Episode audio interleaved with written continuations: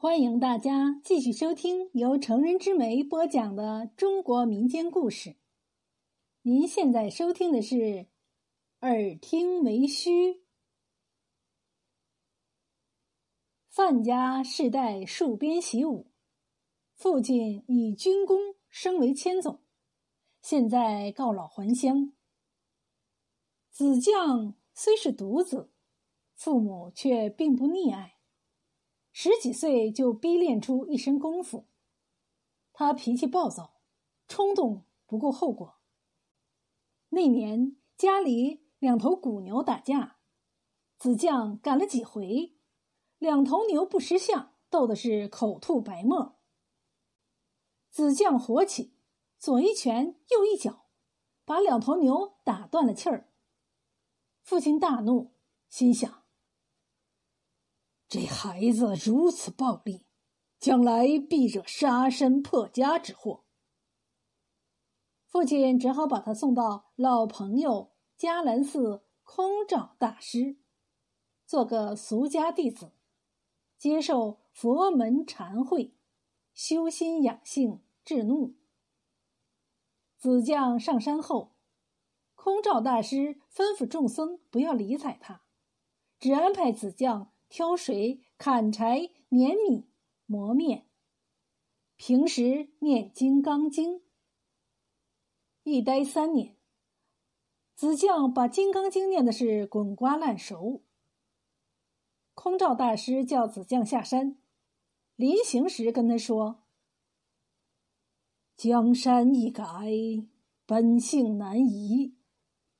你经过三年磨练。”已经有相当的定力，造性磨去不少，只是心中尚存戾气。一旦遇上常人难忍之事，秉性复发，还是招灾惹祸呀。子将求师傅指点，空照说：“世间事多似是而非。”难忍而忍者，方是高人。日后若遇怒火焚心之时，念一声阿弥陀佛，想一想，耳听为虚。子将受教回家，家中张灯结彩，丫鬟仆役向他道喜。原来父亲为他说了媳妇。今天晚上洞房花烛，心腹是边庭志统刘光普的女儿。刘志统是子将父亲的老上司，二人在沙场结下了生死情谊。因为这层关系，堂堂志统才将女儿下嫁给个小小的武举。婚后，子将在家走马射箭。看经念佛，一位练武，二位练性。这年八月，边关传来警讯：北番入寇九边，烧杀抢掠，大举进攻中原。朝廷震惊，下诏：边庭驻军统领，沙场点兵，抗敌保国。各州府县习武之人，均有义务。赴边投军。子将家乡离边关最近，属岳父刘志统节度。刘志统发了征兵令，附近各县武举人、武秀才、武童子，于八月十六日辰时务必赶到军营报到。子将属应征之列，因为母亲染重病，奄奄一息，请父亲去求岳父。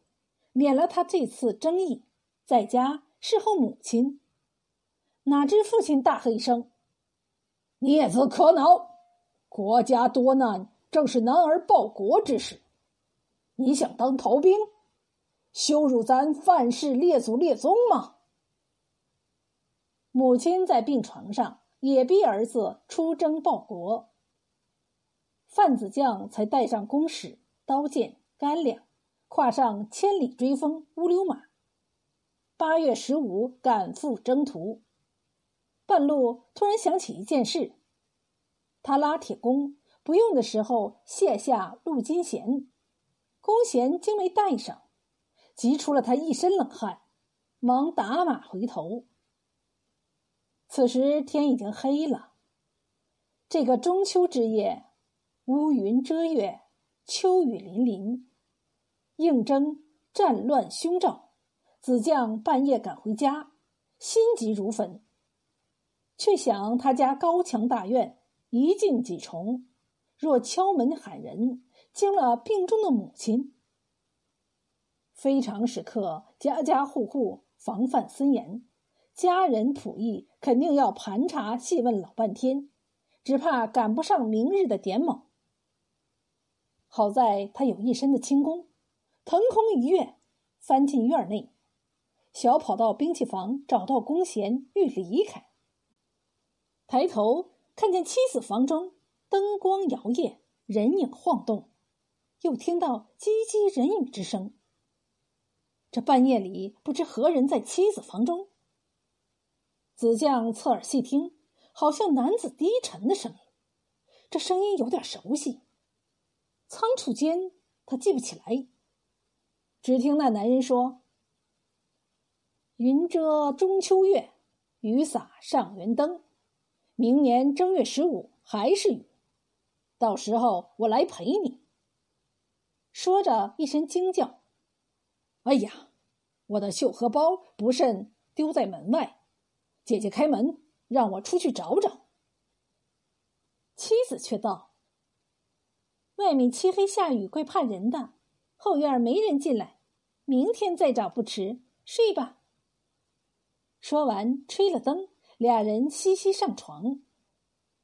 子将怒从心头起，恶向胆边生，欲往屋里闯，踩了个软绵绵的东西，捡起来一摸，竟是个绣荷包。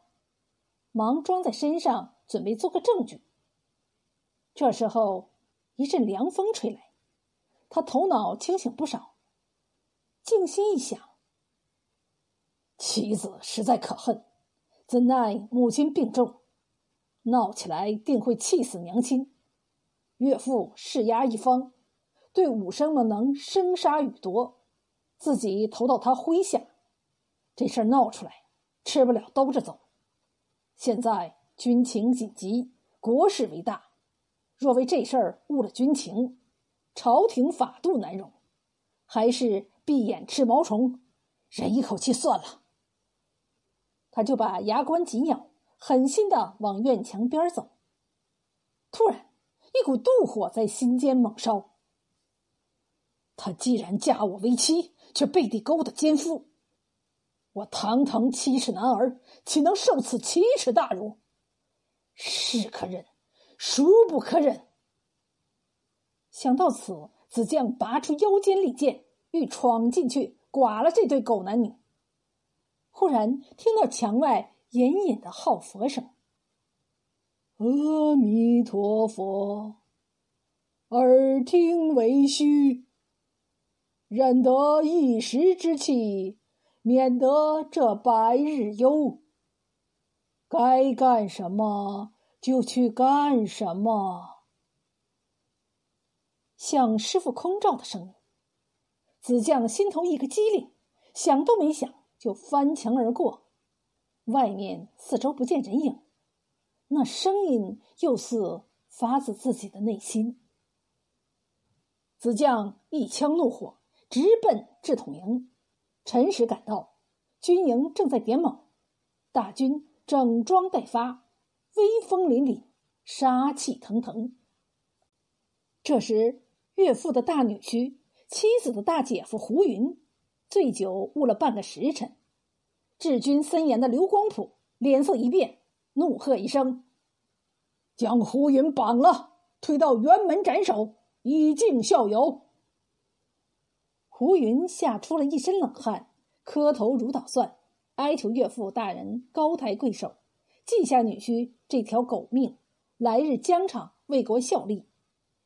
范子将和众将也为胡云求饶，刘志统不领情，冷冷道：“自古慈不掌兵，义不掌财，在家为翁婿，军中为将主。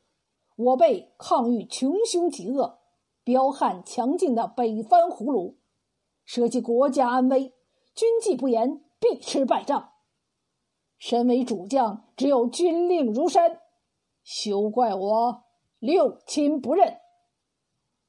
说完，下尉倒了一杯酒，亲手递给胡云，泪流满面，道：“贤婿，安心上路。”你的妻子儿女，自有老夫照顾。胡云喝下酒后，刘志统大手一挥，刀斧手压下胡云，顷刻枭首示众。范子将吓出了一身冷汗，心想：昨晚若为家事纠缠，或者失手杀死妻子，必然耽误时间，误了点卯。自己肯定跟胡云一个下场。他暗叫了一声：“好险呐！”大军开拔边关，此时胡虏气焰正盛，两军相遇，互设阵脚，一字排开对峙。番将古鲁突出阵挑战，这厮前日连败数名悍将，嚣张的很。范子将心烦意乱，怒火烧心。找不到地方发泄，见番将耀武扬威，不禁大怒。他把古鲁突想做那个奸夫，众番兵想成他的妻子，看着就恼，想着就恨，举起狼牙大棒，放马冲上。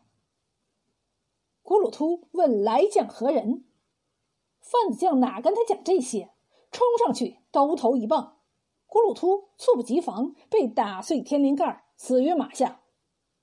樊兵见第一勇士被打下了马，人人胆战，个个心惊。范子将怒火正旺，舞狼牙棒，不顾一切冲进敌阵，似秋风扫落叶，打倒一大片，敌方阵脚大乱。刘志统见机，击鼓挥旗，指挥大军冲锋。番兵勇气俱失，汉军勇气倍增。大刀阔斧，乱砍乱杀，杀到胡虏人仰马翻，溃不成军，数万人死伤大半，败退三百余里。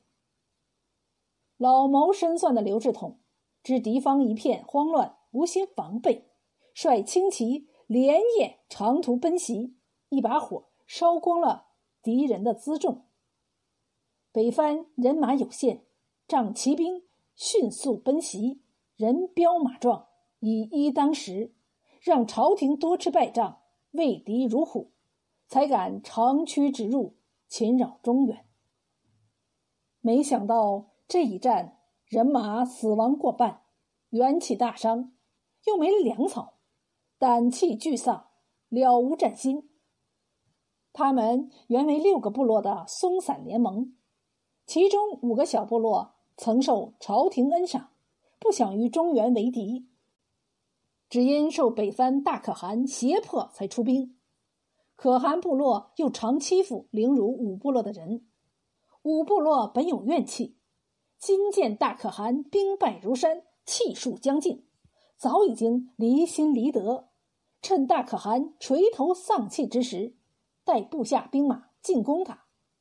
可汗兵败心烦，日夜借酒浇愁。喝的是酩酊大醉，睡梦中头颅被叛将砍下，献给了刘志统，手下人马被杀的杀，掳的掳，分崩离析。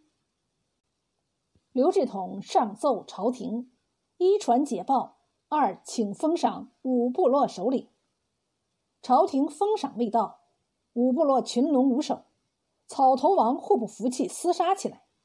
把一片绿色的大草原变成了血雨腥风之地，打来打去，相互削弱，力量丧尽。大可汗之妻桃花娘子趁机统一诸部。桃花娘子本是中原宗室公主，和亲下嫁可汗，温柔贤惠，礼贤下士，惠及民众。三邦人都心服口服，情愿归他。他掌权之后，改弦易辙，待众部内服接受朝廷王化，多年的边患就此消弭，边庭驻军将自然立功受赏。范子将为智统的爱婿，又立下首功，智统上奏朝廷，朝廷赐他进士出身，并授军职，妻子也被封为诰命夫人。